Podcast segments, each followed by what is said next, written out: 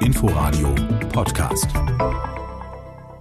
Mehrwegverpackungen und Recycling sind seit Jahren Thema, aber wirklich dauerhaft ändert sich wenig. Zwar werden Zahlen oft mit einer Verzögerung von etwa zwei Jahren veröffentlicht, ein Trend lässt sich aber trotzdem ablesen. Bequemlichkeit und Kosten treiben Hersteller und Verbraucher offenbar immer wieder zurück in alte Gewohnheiten. So ist der Anteil von Mehrwegverpackungen bei Getränken in den vergangenen Jahren kontinuierlich gesunken.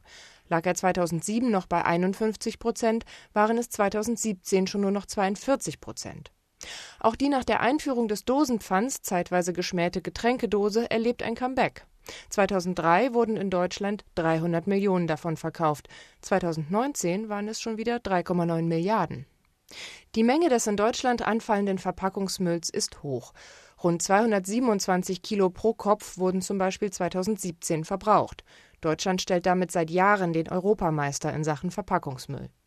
Allerdings geht der Löwenanteil auf die Industrie zurück. Nur 68 Kilo pro Person fielen zum Beispiel im Jahr 2018 in Privathaushalten an. Dabei wären die Kunden durchaus zu mehr Aufwand bereit, um effektives Recycling zu ermöglichen.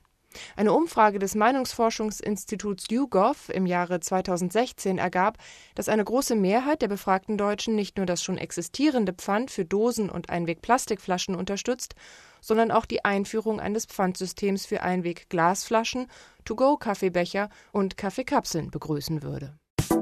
Inforadio Podcast.